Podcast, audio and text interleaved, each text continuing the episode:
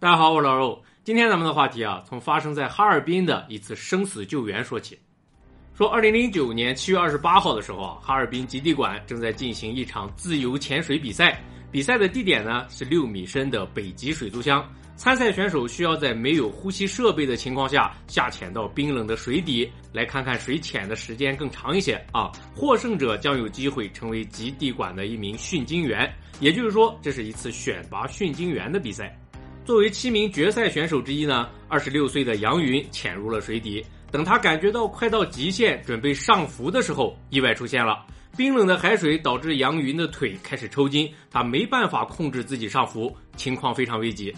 就在其他潜水员和工作人员都还没意识到发生了什么的时候，一个巨大的白色身影出现了。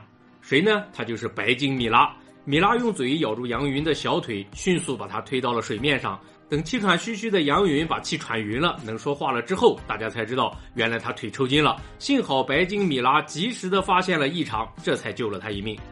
白金米拉的事迹啊，很快就传开了，很多媒体都进行了报道。不过从名气上来说呢，米拉还远远算不上是最有名的白金，因为白金这个家族啊，实在是太独特了，他们干了太多太多让人觉得匪夷所思的事儿。今天的节目啊，咱们就来聊白金们的传奇故事。看过之前抹香鲸那期的观众应该有印象啊，说抹香鲸长了一个大额头，就跟南极仙翁似的。相比之下呢，咱们今天的主角白鲸那就更像了，圆滚滚的大额头，自然微笑的表情，可以说不仅是形似南极仙翁啊，甚至说还有点神似。唯一美中不足的是什么呢？就是白鲸啊，南极没有，只有北极才有。这要反过来的话，就是标准的南极仙翁了。那么跟抹香鲸一样，白鲸的大额头里面装的也是精油，所以非常的柔软，而且富有弹性。诺尔的路斯托德教授形容它是充满了温暖油脂的气球，非常的形象。在白鲸发出声音或者回声定位的时候，它起到一个聚焦声波的作用。当然了，对于广大的外观控们来说呢，这些都是浮云。大额头只管萌，只管 Q 就足够了，是吧？另外，白鲸还有个特点也非常明显啊，不过不专门提的话，大家可能很难注意到。什么特点呢？就是白鲸啊，它是有脖子的。有观众要问了，说其他鲸类难道没有脖子吗？哎，有脖子是有脖子，不过对于大多数鲸类动物来说，它们的颈椎骨是融合在一起的。大家可以回想一下其他鲸类游泳的姿势啊，都是脖子很僵硬的感觉。要转头的话，一定是连着身体一起转的。那么白鲸的独特之处就在于它的七块颈椎骨并没有融合，因此它就可以像陆生哺乳动物那样相对自由的转动头部，也就是咱刚才说的有脖子。而且啊，脖子的地方稍微细一点，下巴底下还有褶皱，就像有肩膀似的，这是其他海洋哺乳动物都不具备的。所以白鲸游泳的姿势呢，就显得很特别，能做出一些类似东张西望的动作，非常有灵性。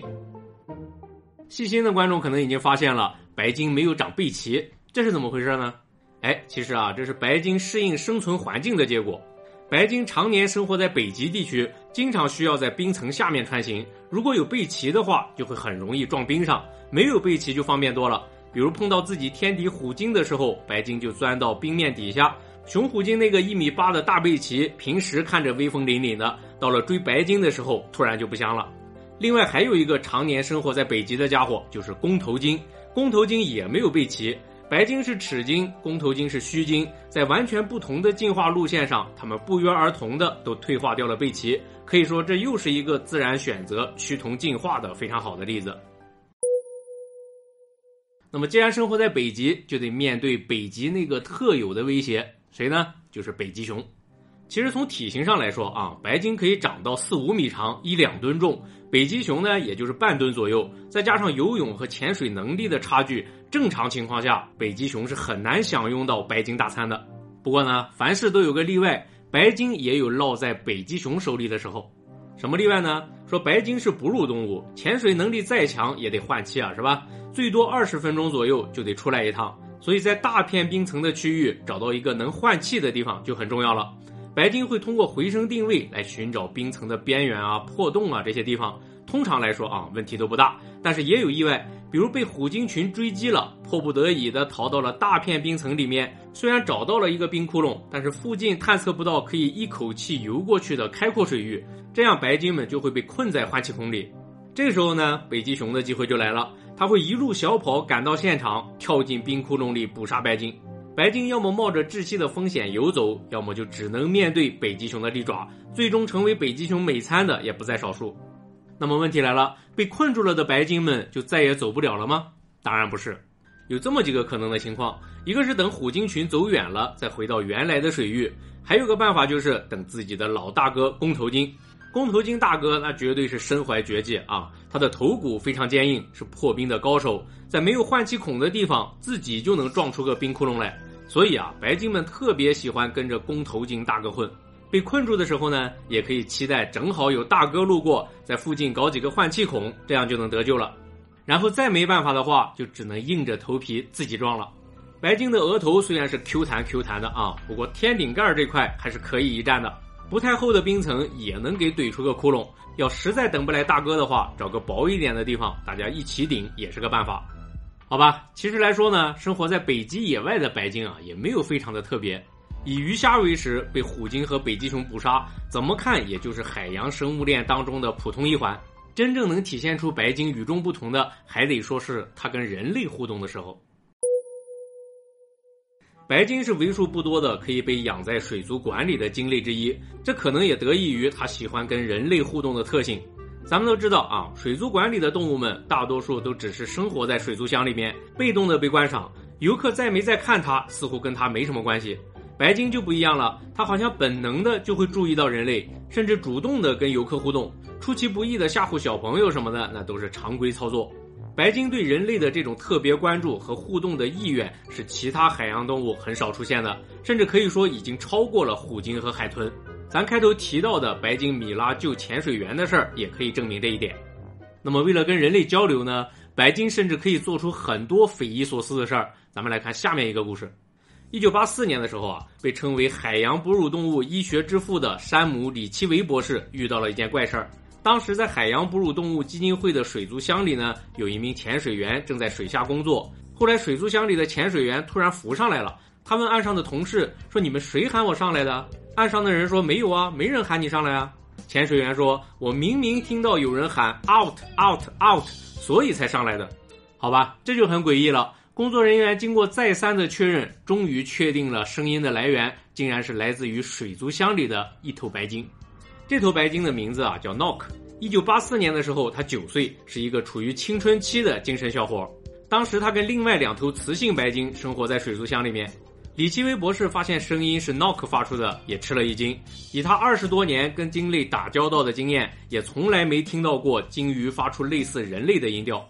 于是博士开始有意识的训练 Knock 发声，并且记录了这些声音。我放一段，大家来感受一下啊。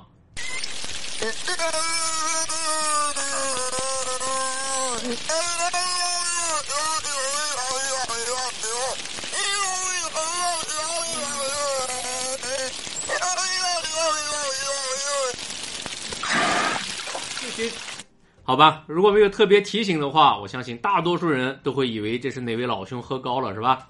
虽然诺克说的什么意思，实在是无从考证。不过呢，他在模仿人类的语调，这一点是毫无疑问的。李奇微博士在二零一二年发表了一篇论文，公布了他对 Knock 的研究。里面提到说，白鲸想要像 Knock 那样发出人类声调的话，必须要有意识的改变自己的发声机制才行。这是一件非常难的事儿。博士这么说啊，让我想起了腹语表演者，要掌握全新的发声机制，绝对要付出巨大的努力才行。Knock 这么努力的发出人类的声音，可以说充分表明了他想跟人类交流的意图。不过非常遗憾的是什么呢？就是闹可学人说话啊，只持续了四年的时间。当他性成熟之后，就再也没有出现过了。也许他是用四年的时间验证了一件事儿，就是白鲸跟人类交流是绝对不可能的。那么实际上呢，闹可模仿人类的声音啊，并不是个个例，其他白鲸也被发现会这么做。早在1950年的时候，生物学家威廉舍维尔和芭芭拉劳伦斯就曾经发表过论文，公布了他们在野外录制的白鲸的叫声。两位科学家把这些叫声描述为像是一群在远处吵闹的孩子。后来，温哥华水族馆也有报道说，他们那儿一头十五岁的白鲸名字叫 Lagosi，它可以叫出自己的名字。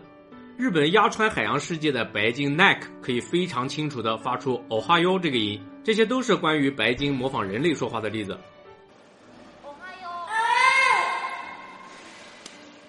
既然连人类的语调都能模仿，那模仿其他的海洋动物就更不在话下了。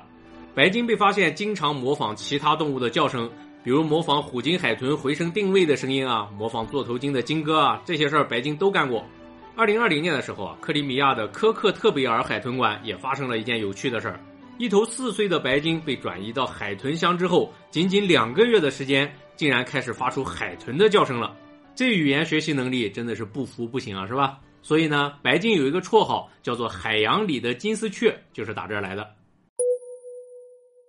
好了，接下来要给大家介绍的这位啊，就是不折不扣的网红鲸了。要论知名度的话，它很有可能是目前最有名气的白鲸。二零一九年四月份的时候啊，挪威的哈默菲斯特镇迎来了一位不速之客，渔民们在海湾里发现了一头白鲸。不同寻常的是什么呢？就是这头白鲸啊，它身上绑着一套背带。背带上还有一个用来固定相机的底座，虽然没有发现相机，但是一看就是干这个用的。然后大家就开始猜了，说经常听说有训练动物当间谍的，那这头白鲸会不会就是间谍呢？后来渔民们就把白鲸身上的背带给解下来了，结果发现背带上还有字儿，写的是圣彼得堡装备，俄罗斯产的，所以大家就怀疑是俄罗斯方面训练的。当然了，后来俄罗斯军方的辟谣也很有道理。说要是间谍鲸的话，难道我们还特意在背带上备注联系方式吗？这也说不过去，所以也有可能只是俄罗斯的某个民间科研组织干的。不过到目前为止，还没有人出来认领它。好吧，且不管这只白鲸是哪来的啊，后面的结果就是它居然在挪威的这个小镇安家落户了，不走了。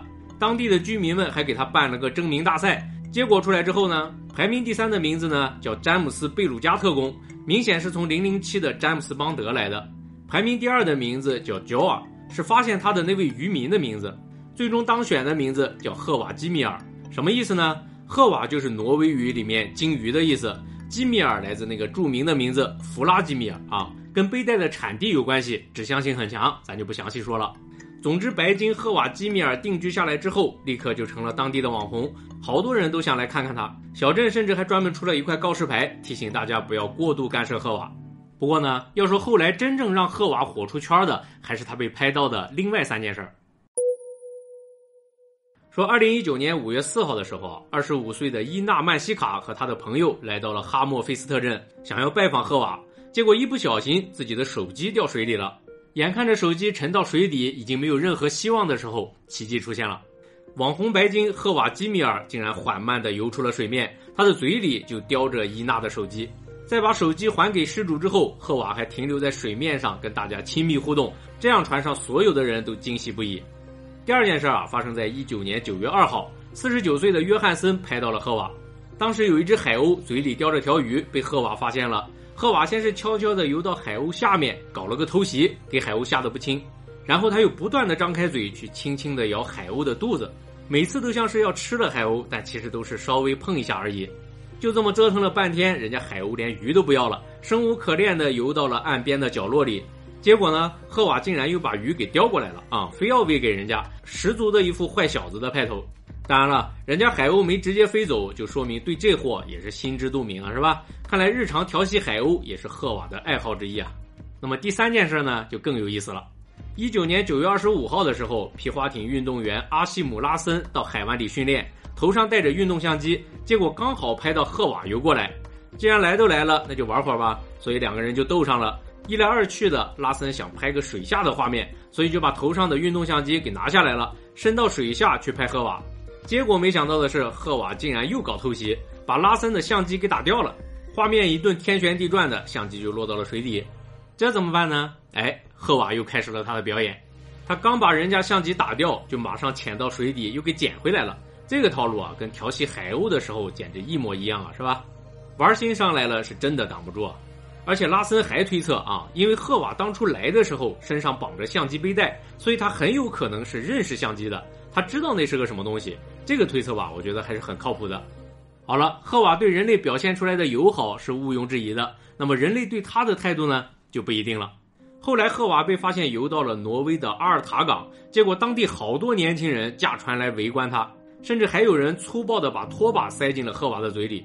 海洋生物学家伊夫一直在关注赫瓦的动向，据他观察呢，赫瓦后来已经出现了体重减轻的迹象。而且背部也被观察到了螺旋桨的伤痕。他离开阿尔塔之后，还再也没有被见到过。